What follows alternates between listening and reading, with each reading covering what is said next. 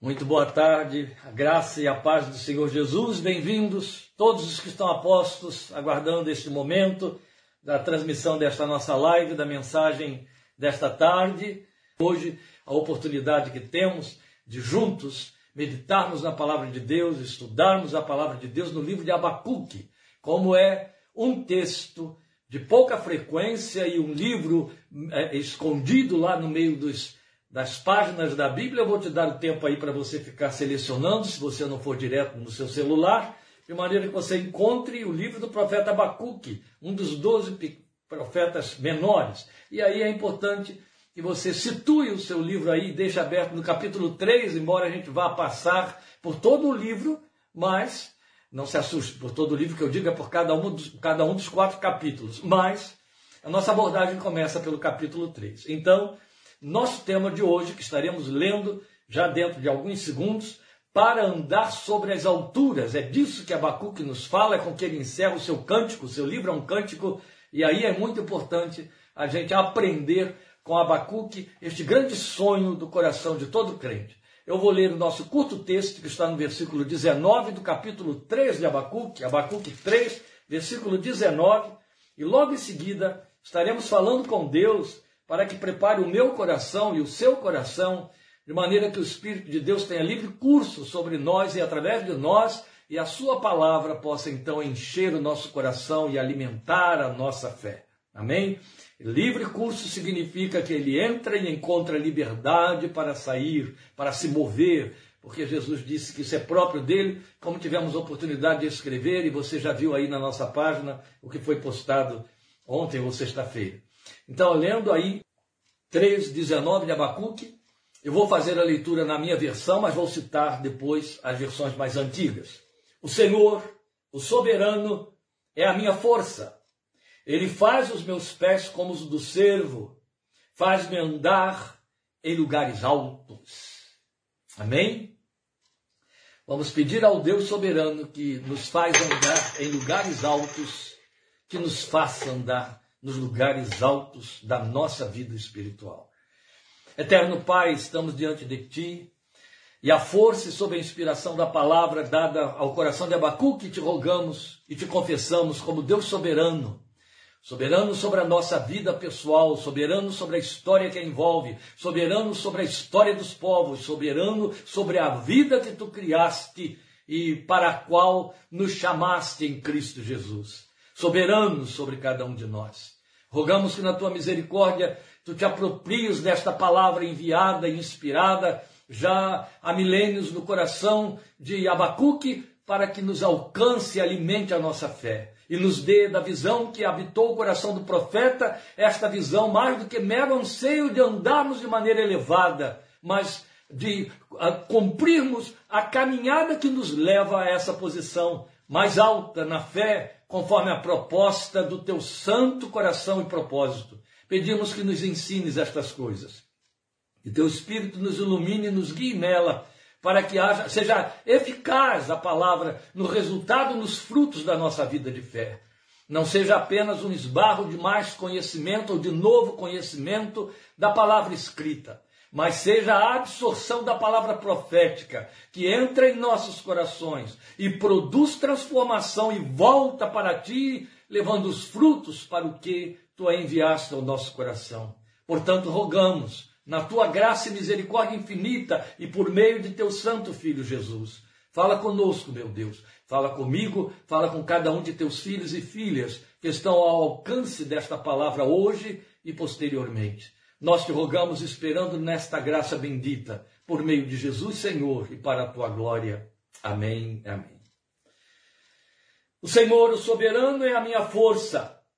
Ele faz os meus pés como os do servo, faz-me andar em lugares altos, faz-me andar sobre as minhas alturas, você tem aí em outras versões, faz-me andar altaneiramente, versão ainda mais antiga.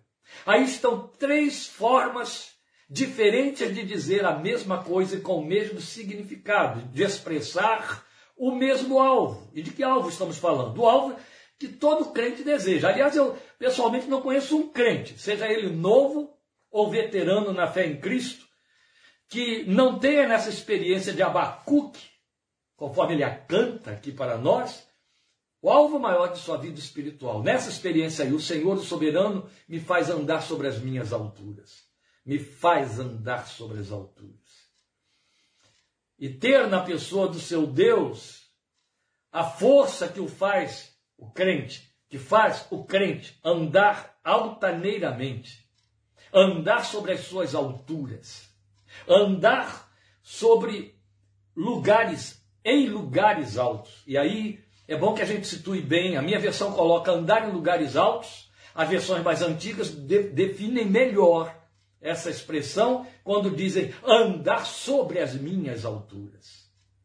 Isso me faz lembrar, e não deixa de ser um eco, de uma oração muito mais antiga de Davi. Pelo menos aí uns 400 anos antes. Davi orava e dizia: Leva-me para a rocha que é mais alta do que eu. Leva-me para as posições elevadas da vida espiritual. Leva-me para as posições elevadas da vida de fé. Isso significa andar altaneiro. E andar altaneiro, meus irmãos, não significa um andar ufanista. Porque o ufanismo é falso. O ufanismo é negacionismo. O ufanismo, na verdade, é proteger-se da realidade tentando negá-la através de sofismas, pela falsa ideia de vitória diante de flagrante derrota, e isso ainda infecta o coração de grande população da confissão evangélica nos dias de hoje. Houve um tempo em que o espírito de engano entrou e vitimou até pessoas bem é, que deveriam ser consideradas é, insuficientemente inteligentes por serem veteranas na fé, a fazerem negação de realidade, e isso é superstição, a fim de que a realidade não acontecesse, não reconhecê-la. A doença está ali, o sujeito diz: Estou cada dia melhor. E por aí vai. Esse tipo de engano que dá um tiro na inteligência prevaleceu e ainda infecta o coração de muita gente, revelando que sabedoria não é sinônimo de inteligência e tem muita gente envolvida nisso aí. E aí falam de um ufanismo que os faz pensar que estão nas alturas. Mas na verdade, estão indo em rota de colisão com a tragédia, com a desgraça, com a dor, com a decepção, que foi só isso que esse tipo de falsa doutrina produziu. Andar altaneiro não significa nem de perto coisa semelhante. Não significa também andar altivo, andar soberbo, andar pretensioso. Não, de jeito nenhum. Não tem a ver com é, ser ousado para significar abusado numa espiritualidade superpoderosa. Deus não chamou ninguém para isso e não nos permite nada disso. Nem mesmo Paulo, que poderia se jactar de dizer a excelência de revelações na minha vida, no meu apostolado, nem ele teve permissão para viver tal coisa. E ele mesmo declara para nós em 2 Coríntios capítulo 12, por causa das excelências das revelações me foi dado um espinho na carne, para que eu não me soberbecesse. Não há altivez, não há ufanismo na fé, mas há caminhada elevada, andar altaneiro. E andar altaneiro significa caminhada resoluta, significa caminhada de quem não se deixa alquebrar mesmo em meio às adversidades, não é negando as adversidades. É conseguindo passar pelo meio delas com triunfo. Lembram de Paulo em Romanos 8? Há tão poucos dias nós estivemos abordando isso. Quando ele fala, estou bem certo de que nem morte, nem vida, nem anjos, nem principados, nem morte, nem angústia, nem fome, nem nudez, nem perigo, nem espada, nada absolutamente poderá nos separar do amor de Deus que está em Cristo Jesus, porque em todas estas coisas somos mais do que vencedores. O salmista já havia dito, mais de um milênio antes, que o Senhor Deus é quem fortalece os seus dedos para a batalha. Então, em nenhum momento você vai encontrar na linguagem do povo de Deus que o teme e que conhece a sua soberania, que confia na sua soberania, um discurso escapista do tipo: é, Deus não vai me deixar passar por nada destas coisas. Não. Antes da maior graça, ele disse para Paulo: a confissão que se faz ao Deus soberano, eu confio em ti de tal maneira que não importa pelo que eu tenha de passar, tu estás comigo. Mas tu estás comigo. Como disse Jeremias, Jeremias 20, 11, o Senhor está comigo como um, um, valente guerreiro, por isso tropeçarão os meus perseguidores. Como ele mesmo disse através de Isaías 43, eu estarei com você se passar pelo fogo, se passar pelas águas, elas não te afogarão, o fogo não te queimará. Como ele disse no Salmo 50, como ele disse no Salmo 91, estarei com ele na angústia livra-lo-ei, o glorificarei. Deus não nos impede de atravessar pelas adversidades, claro. Nós temos todo um sistema psíquico que nos prepara para escapar, para buscar a fuga, para nos proteger, e por conta dele surgem temores, medos que nos protegem, algumas fobias, o desejo de não enfrentar a angústia. Mas a angústia ela faz parte da realidade da vida, e Jesus, o autor da fé, nunca enganou os que o seguem, até a ponto de dizer: No mundo vocês terão aflições, tenham ânimo, eu venci o mundo. A ponto de dizer: Se quer me seguir, saiba que o filho do homem não tem onde reclinar a cabeça. Menos ainda do que raposas que têm seus covis e aves do céu que têm seus ninhos. Então, estamos muito bem esclarecidos pelo autor da fé que caminhar com o Senhor é uma, é uma caminhada de vitória em meio à luta, em meio a enfrentamentos. Não há escapismo. Não há escapismo. Em hipótese alguma. E é muito importante, eu não posso entrar em particularidades agora, porque eu tenho analandenses me ouvindo neste momento, mas eu estou justamente ouvindo esse tipo de propaganda sendo feita de uma fé ufanista que não tem compromisso com a verdade. Porque Jesus não nos mandou apregoar esse tipo de engano. E o que eu quero mostrar aos irmãos é exatamente isso. Quando Abacuque fala de andar altaneiro, ele não está falando de o andar da invictibilidade. Ele não está falando do andar daquele que pode dizer, jactanciosamente, nenhum mal me atinge. Eu não adoeço, eu não pego gripe, dengue, covid, eu não, eu não, eu não.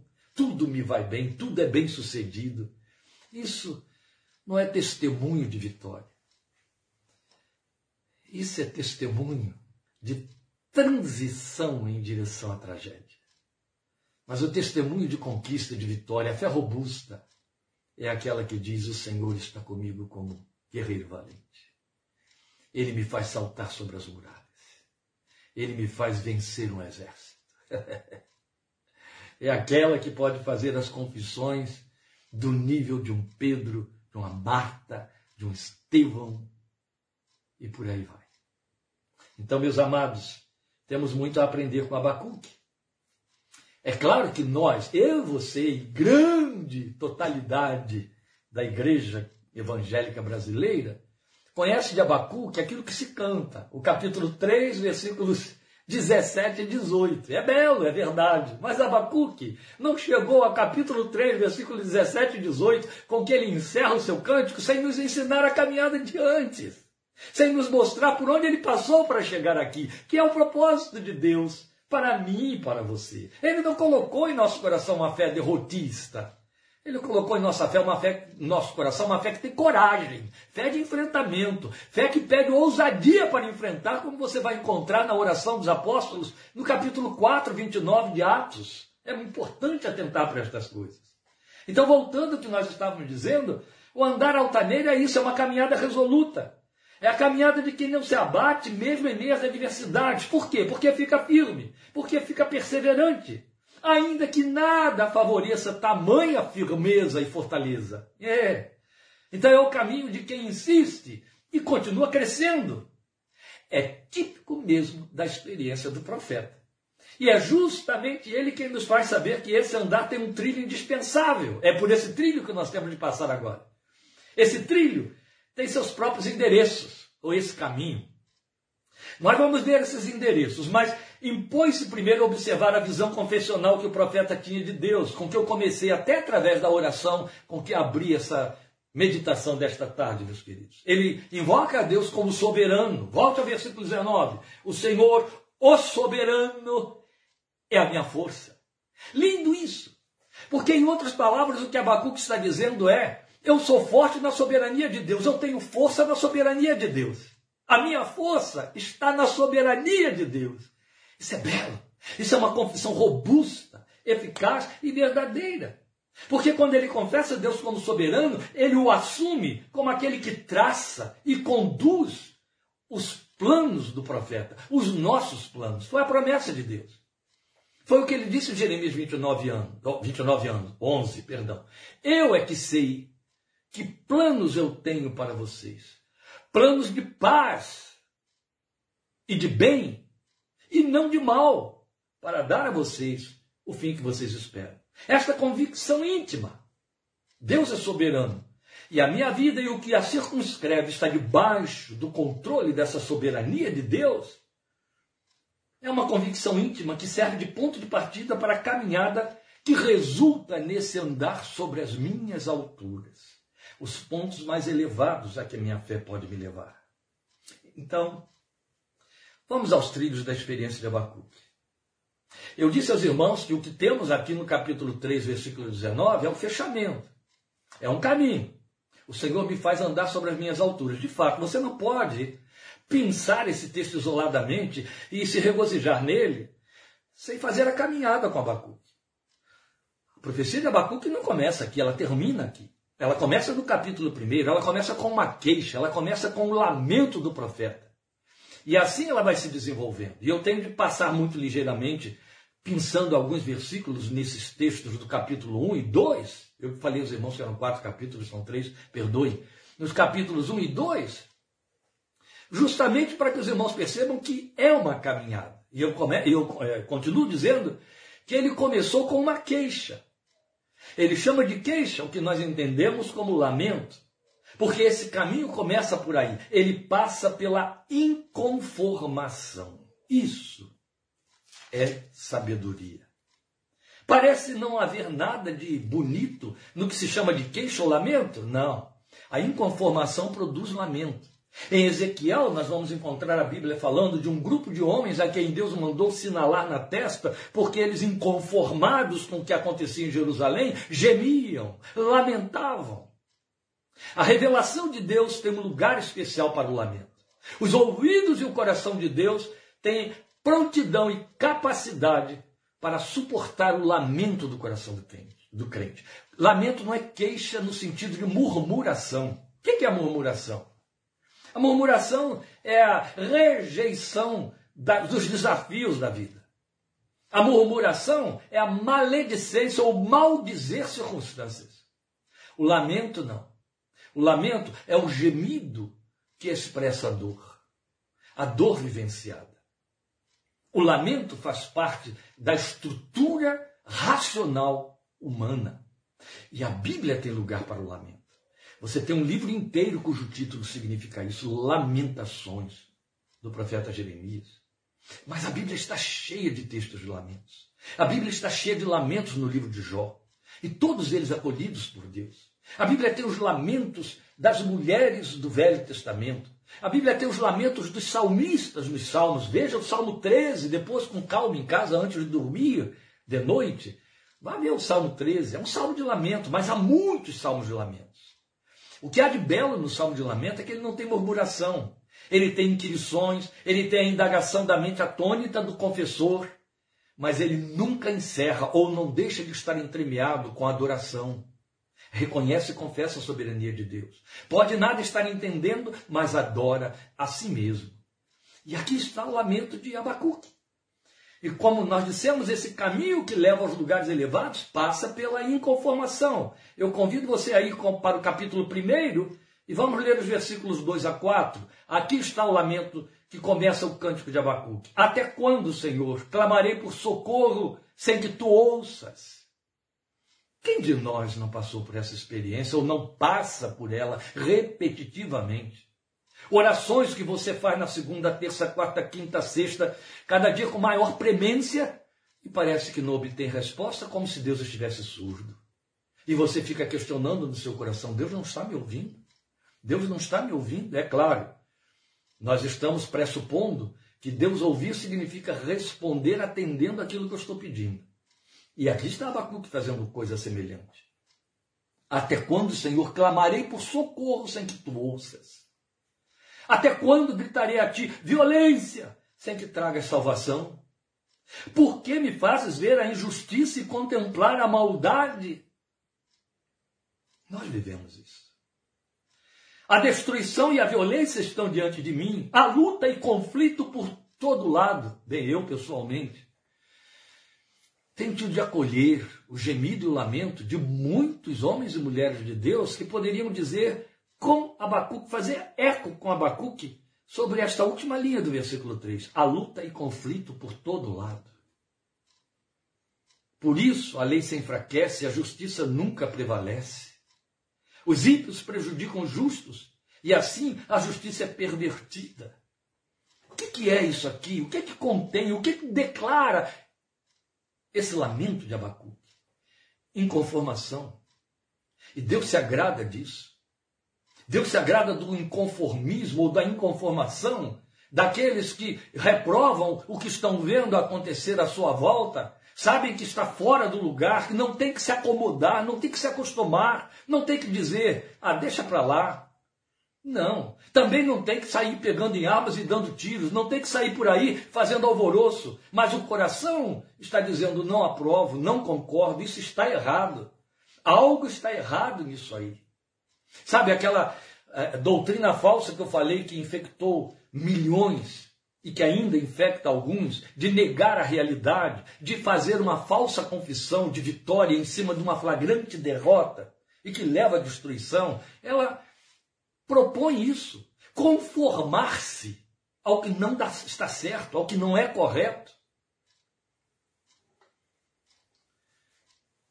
Quando eu me converti, e passei a caminhar nos primeiros dias do Evangelho, fazer a minha caminhada nos primeiros dias do Evangelho, eu comecei a me assustar com o fato de que eu ouvia uma, uma, uma declaração, um, um discurso, que estava totalmente na contramão da realidade da vida, da coerência da vida. A ideia de que os crentes no luto não choram. Não choram por causa da esperança da salvação e da vida eterna e da ressurreição em Jesus. Eu achava aquilo de uma desumanidade e de uma estupidez sem desculpa. A vida foi me ensinando que não é nada menos do que isso. O fato de que eu tenho esperança de vida eterna não impede a dor do luto, e à medida que eu fui lendo a palavra de Deus, eu fui vendo quantos prantos o luto exige. O próprio Filho de Deus chorou diante do túmulo de Lázaro. Então, quando se faz, se tem a pretensão de usar a promessa, de usar a palavra de Deus para encobrir realidades, Estamos fazendo um caminho na contramão do caminho da fé que só compromete maiores dores. O luto tem de ser pranteado. Faz parte da nossa natureza. O luto expressa sentimento minimamente de perda. Perda temporal, perda histórica, amor, afeto. É isso de que o luto fala. Vezes sem conta ouvimos pessoas lamentando e até chorando por, por, por outros que, tendo partido, jamais tomaram conhecimento da existência desses que choram. Mas houve de alguma forma uma afinidade, um apego, por conta do que aquela vida ofereceu, produziu, marcou na história. A inconformação tem a ver com o fato de que, se as coisas estão me incomodando à minha volta, eu sou movido a falar com quem tem poder na sua soberania de interferir nelas ou de me explicar por que elas estão acontecendo, pois é exatamente o que acontece com Abacuque. Abacuque está inconformado e Deus se compromete a dar respostas a ele do seu lamento da sua inconformação. E a beleza de nós passarmos pelo caminho elevado, entrando pela inconformação, é que temos no Deus amigo, Emanuel, o companheiro, os ouvidos e o coração abertos para ouvir nossos lamentos e arranjar respostas para eles. Às vezes é apenas um consolo. A resposta para a morte é a ressurreição, mas enquanto isso tem de haver consolação. Mas há outras circunstâncias na vida que não dizem respeito à morte, onde a resposta tem de ser acolhimento, não é uma solução do problema em si. Há um tempo de Deus que na sua soberania tem de ser contado.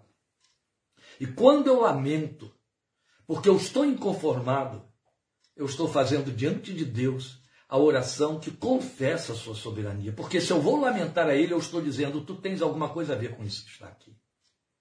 O outro grande atalho do erro, do abismo que infectou os crentes, foi estar colocando outros agentes para as coisas negativas nas suas vidas. Então houve muita gente confessando a soberania do diabo na sua história. Porque ao dizer tudo está acontecendo errado porque é o diabo que está fazendo, é o diabo, é o diabo, é o diabo, botaram Deus de fora. Esquecendo que o Deus soberano, se tiver de usar algum espírito maligno para produzir espinho que acabe com a nossa soberba, fará, mas ainda será ele quem estará na regência, na gerência ou ingerência das coisas que dizem respeito à nossa história pessoal como seus filhos na fé em Cristo Jesus. Glória ao seu nome. A inconformação tem lugar para o coração de Deus. De outra forma, Deus estaria nos enganando quando ele disse que a um coração quebrantado e contrito ele não rejeita. Que ele está perto de quem tem o coração quebrantado e contrito. A inconformação produz coração quebrantado, coração contrito. Coração quebrantado significa coração que se, se quebra em pedaços. E aí vale lágrimas e lamentos. Então, a inconformação dá direito ao espaço para Deus falar. É o que vem em seguida. É o segundo passo desse caminho que nos leva às nossas alturas. Porque ele passa pelo deter-se na espera perseverante, que aqui no capítulo 2, versículos 1 a 3, é prefigurado para nós por Abacuque como sendo ficar na torre de vigia para ver o que Deus lhe dirá. Ele diz aí, 2, de 1 a 3 do capítulo, do, do seu livro: Ficarei no meu posto de sentinela, tomarei posição sobre a muralha, aguardarei para ver o que o Senhor me dirá e que resposta terei à minha queixa, ao meu lamento. Ah, isso aqui é muito bonito e precisa ser destrinchado se nós queremos aprender com o profeta para podermos depois dizer: Eu estou andando sobre as minhas alturas. É claro que eu estou lendo aqui numa versão que tirou a palavra torre daí da, da sua, não é assim? Mas quando ele diz aqui, ficarei no meu posto de sentinela, ele está falando na minha torre de vigia. E tomarei posição sobre a muralha. Aguardarei para ver o que o Senhor me dirá. Que resposta terei à minha queixa? Isso é uma caminhada de elevação já. Ele começa a sair dos lugares baixos do lamento e a subir em direção aos lugares altaneiros. A primeira posição em que ele vai, mais elevada, é a torre. Mas quando eu falo de torre, é evidente, eu estou usando uma linguagem figurada tanto quanto ele. Nenhum de nós aqui está pretendendo que Abacuque tenha chorado lá dentro de um buraco e de repente subido numa muralha, entrado numa torre, ele nem guarda era, para ficar lá vigiando para ver o que Deus lhe diria. Não, é evidente, estamos trabalhando com metáforas ou alegorias de que o profeta está se servindo, e nessa alegoria estamos nós.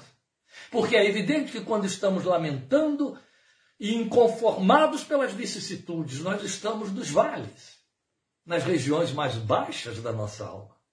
Mas quando decidimos que há uma possibilidade de resposta e eu quero tomar posição até ouvir a resposta e vou aguardar, eu me elevo. Eu me elevo na fé. Eu estou dando à fé o espaço de me dizer: Aguarde. Você pode aguardar. Espere. Você pode esperar. Há uma resposta. Ela virá. E ela vem de Deus. É nele que você vai esperar e aguardar. Isso não é nada mais, nada menos do que subir, do que crescer.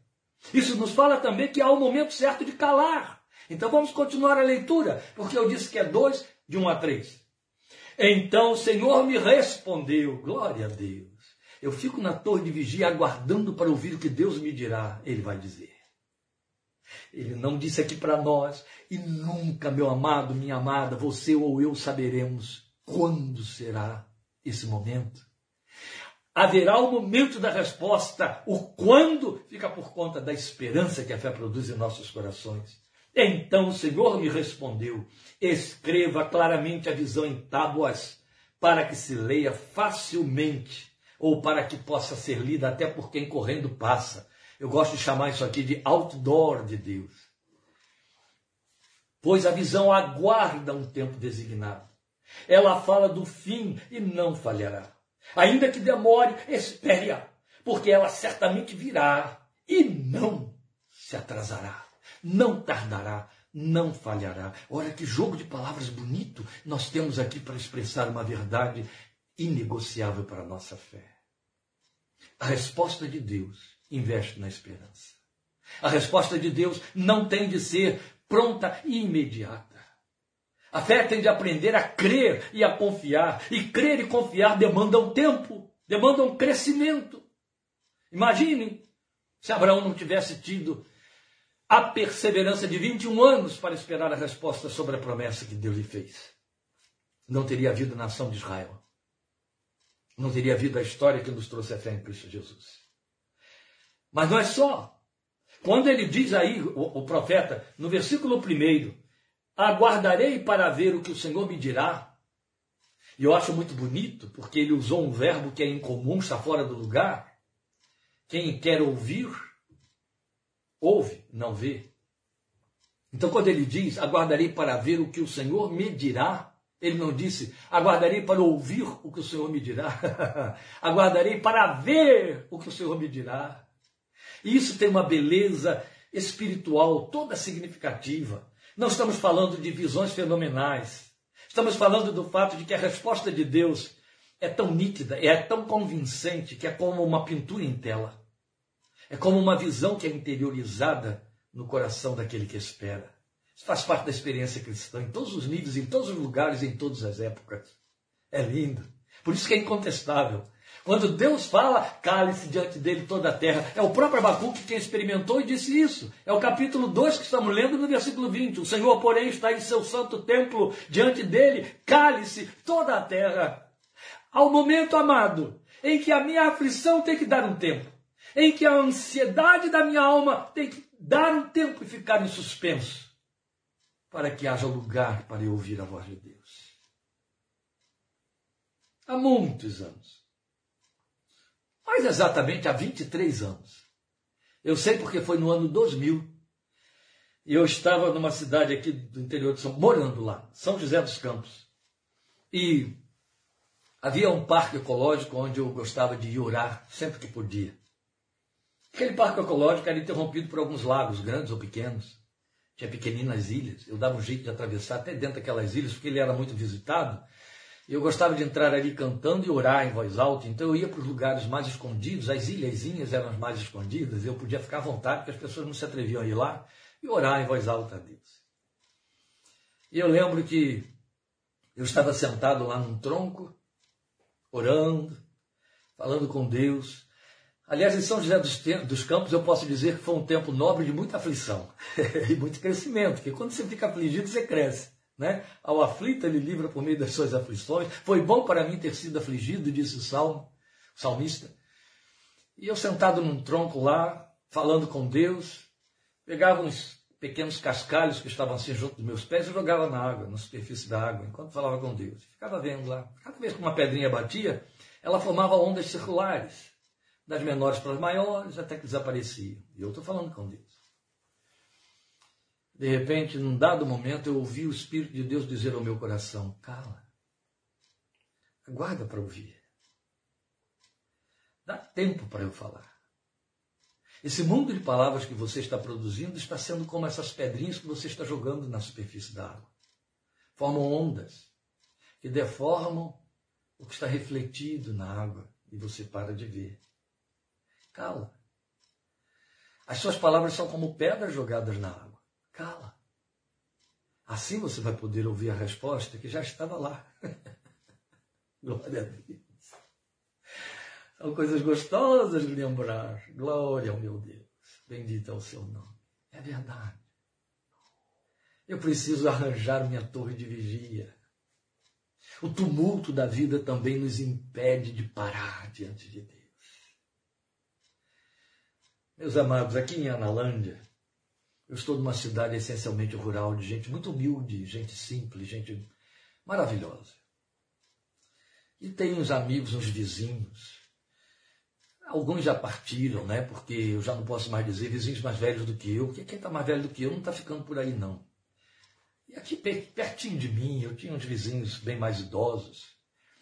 E andando aí pela rua, indo para alguns lugares, eu os esbarrava, esbarrava com eles na rua. E era esbarrar, não tem talvez. Era parar para bater papo comigo. Havia um, especialmente, de saudosa memória, E quando eu encontrava aqui no meio do caminho, ele apressava, apressava o passinho dele para emparelhar comigo e vir conversando, porque éramos vizinhos de quase que casa a casa. E a gente encontrava lá no meio do caminho, ele vinha conversando de lá até aqui. Há um hábito aqui entre eles que eu acho muito bonito, muito significativo, que é assim, ó, os dois estão andando juntos para falar, e se ele tem uma coisa que ele entende como muito importante para dizer, ele dá uma parada. Ele para para falar o que ele quer falar. Aí você não tem outro jeito. Você para ou você vai ficar andando, ele vai ficar para trás. E aí é falta de respeito. Então você tem que parar, virar para ele, esperar ele acabar de dizer o que ele está dizendo, para você continuar a caminhada com ele. Daqui a pouco ele vai dizer alguma coisa importante também, ele vai parar outra vez. E aí você tem que se virar para ouvir, por respeito. Isso era muito divertido, eu acabei me acostumando, e é muito bonito, muito nobre. É típico do costume daqui. E é disso que estamos falando. os tumultos da vida, as pressões, a própria ansiedade. A ansiedade é como um carrinho descarrilhado, é como um vagão de trem descarrilhado. Só corre, corre, corre com o risco de, numa curva, descarrilhar. Aliás, ele está desinvestado com o risco de descarrilhar. E a ansiedade promove esse tipo de corrida. Eu não estou falando da ansiedade, aquele tipo de ansiedade é, é, mágica, aquele, aquela ansiedade de pensamento mágico, as coisas estão sendo imaginadas. Não, eu estou falando da ansiedade, da pressão da vida. A ansiedade para pagar a conta de amanhã, a ansiedade para poder assumir um compromisso que sempre tem é, é, a ver com finanças, assumir uma responsabilidade, tomar uma decisão. Esse tipo de ansiedade cria precipitações, alvoroça a nossa mente com milhões, turbilhões de palavras e a gente corre no meio dela, impulsionado por ela, e falando com Deus no meio da corrida. Está ouvindo, Senhor? A situação é essa. Mas nós temos um Deus mais nobre, mais importante, mais honrado do que os meus vizinhos. Diante de quem impõe-se sobre mim que eu pare para ouvi-lo. Enquanto caminhamos juntos, quando ele fala.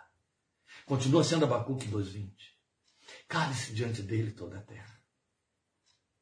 Para ouvir Deus falar, eu preciso dar um tempo. Para ouvir Deus falar, eu preciso primeiro fazer a voz do meu coração cessar. Os tumultos dos meus pensamentos entrar em suspense, suspenso, suspensão. E ouvir. É a torre de vigia de que fala Abacuque. E pode ser que a resposta seja essa aqui, que parece, em primeira instância, totalmente frustrante. O Senhor dizer: a visão vai se cumprir. Ela pode demorar. O que te cabe fazer é esperar. A minha parte é não deixar que ela falhe. Ela vai acontecer. Ela virá. Quando ela vier, escreve, viu? Para que todos tomem conhecimento, mas ela virá. Se tardar, espera, ela não se atrasará. Tão bonito, né? É lindo. O nome disso é espera perseverante, é ficar na torre. O momento certo de calar para apenas vigiar em busca de ouvir a voz que traz a resposta. Isso é crescimento. Quando o crente aprende a calar as suas próprias respostas, a não dar ouvidos às suas próprias respostas, ele cresceu. Quando ele aprende que ele não tem de entender a resposta, ele tem de aguardar por ela. Nós ficamos mal acostumados, eu estou pondo tudo em maiúsculos, por isso essa ênfase é assim, em slow motion. Nós ficamos mal acostumados por conta de crermos no dom fenomenal de profecia, que é real, mas que foi a grande, quase que exclusiva busca dos crentes no, em nossos arraiais evangélicos com a ideia de Deus ter respostas prontas em cima das orações precipitadas, orações de minuta que nós fazemos. Queremos que as respostas de Deus sejam como fast food. Isso não existe. Ficamos mal acostumados com a ideia de que a resposta de Deus pode ter N nuances fora do nosso controle. A resposta de Deus pode vir pela boca de uma jumenta. A resposta de Deus pode vir através do clamor de uma pedra, o clangor de uma pedra, uma pedra que role. Jesus disse isso. As próprias pedras clamarão. A resposta de Deus pode vir no pipilar de um pássaro, na contemplação de uma flor, o admirar a natureza, o vagido de um bebê, uma palavra impensada de um amigo. Quando eu digo impensada, não é uma palavra imprudente, eu estou dizendo o seguinte: ele não tem compromisso em me dar uma resposta, ele vem conversando comigo alguma coisa e lá está a resposta do que eu precisava ouvir. E se eu não tenho ouvidos afinados para a voz de Deus, eu vou dizer que houve ali apenas uma coincidência de que aquilo que está acontecendo ali não tem nada a ver. Mas quando eu estou afinado para a voz de Deus, eu vou ouvir até mesmo a voz de Deus pela boca de uma mula. Mas eu vou identificar e discernir a sua resposta, a resposta de que eu preciso, porque Ele está à vontade para me responder de muitas maneiras. E quanto maior for o entrave no meu coração, mais misteriosos serão os veículos de que Ele vai se servir para me responder. E quanto mais livre meu coração estiver, mais leve estará minha mente para que Ele fale dentro deste coração. Entende? Faz parte da experiência do crente.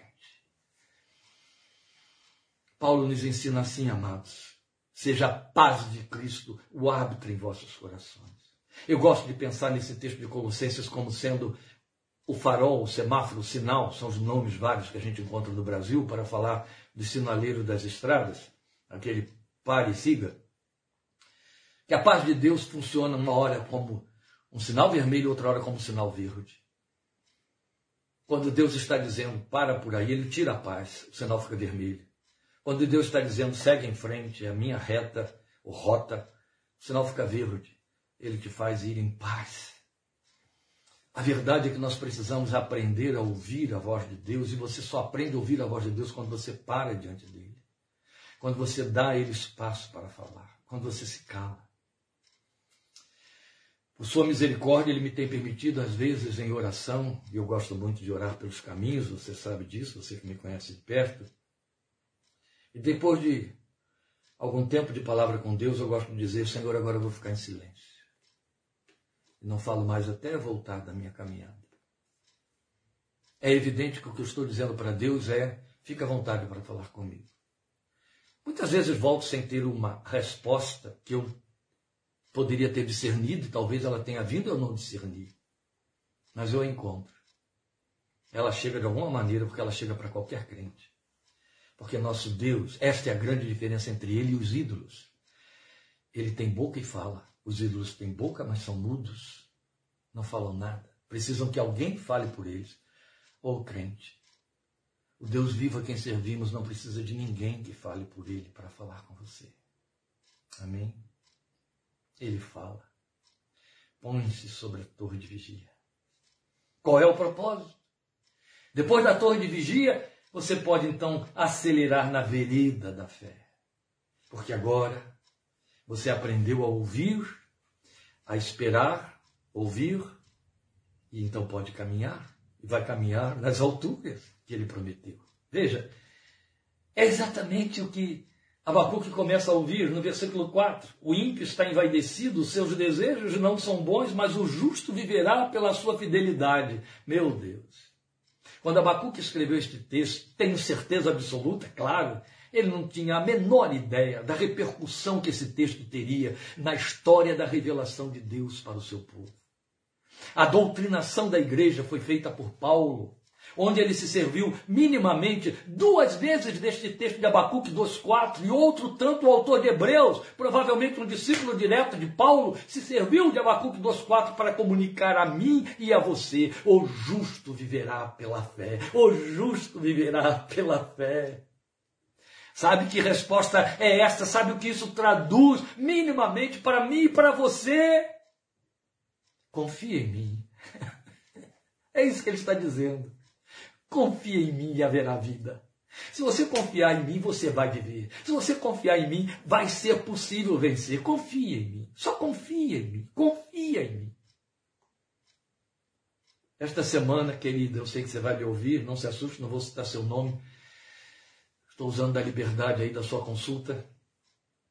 Uma prima muito amada me escreveu falando das suas angústias a respeito de uma pessoa a quem ela tem que estar socorrendo sempre, sempre, sempre.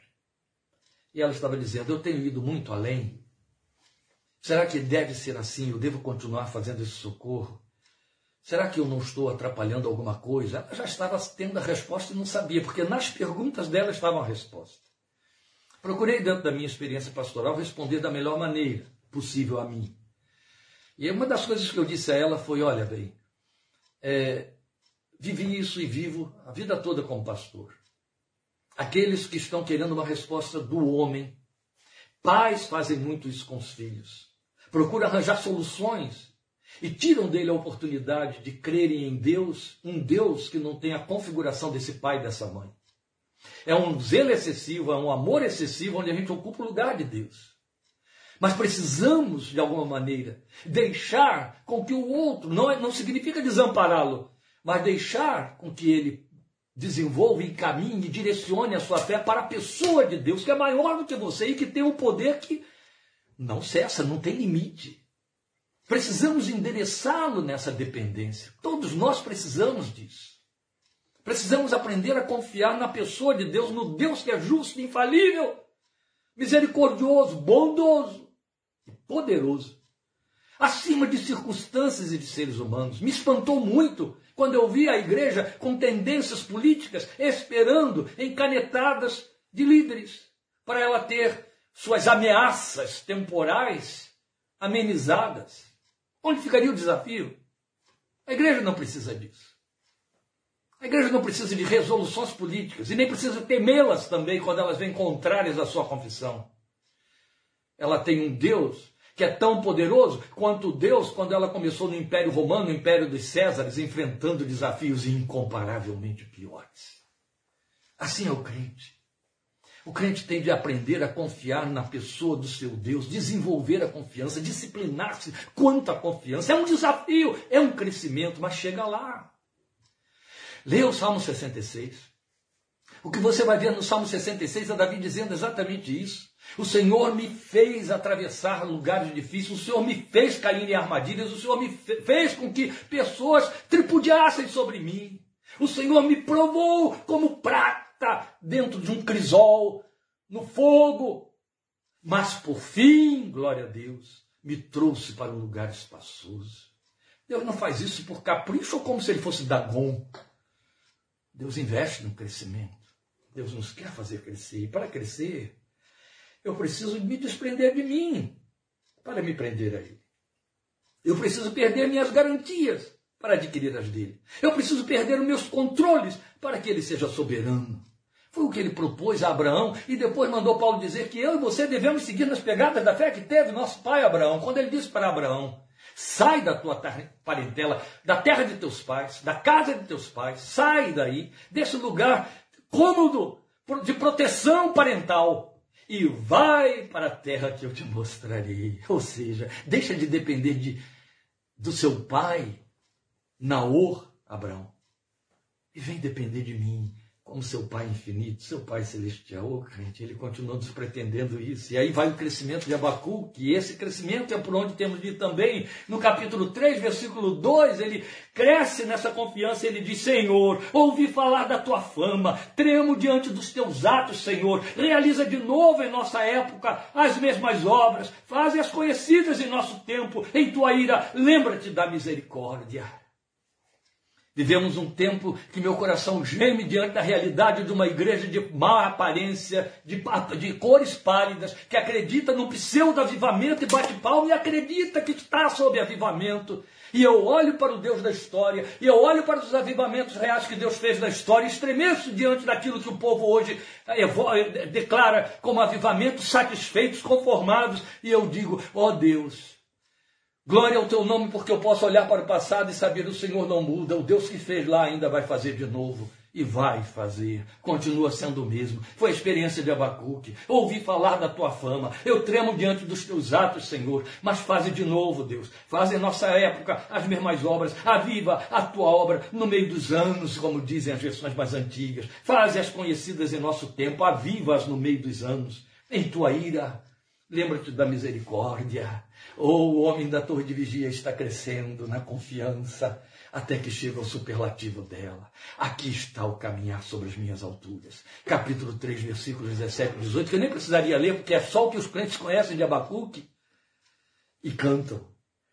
Mesmo não florescendo a figueira, mesmo não havendo uvas nas videiras, mesmo falhando a safra de azeitonas, se não houver produção de alimento nas lavouras, se as ovelhas no curral não estiverem no curral, se os bois não estiverem no estábulo, ainda assim eu exultarei no Senhor, eu me alegrarei no Deus da minha salvação. Destrinche isso aqui, meu irmão, e você vai entender que o que ele está dizendo é: eu não dependo de ver a figueira florescendo para exultar, eu não dependo de ver uvas nas videiras para manter a minha esperança, ou vou comer uva porque a uva está ali então eu vou exultar. Eu não dependo de ver que as azeitonas foram colhidas e entrarão agora no processo de, de, de, conservação para poder dizer comerei azeitona porque ela já está colhida aí. Eu não dependo de ver que os alimentos estão sendo produzidos nas lavouras, que o trigo está trigando, que a soja está sojando, que o milho está milhando. Eu não preciso disso. Eu não preciso ver que há ovelhas parindo no curral, que há vacas produzindo bezerros no, no, nos estábulos. Não!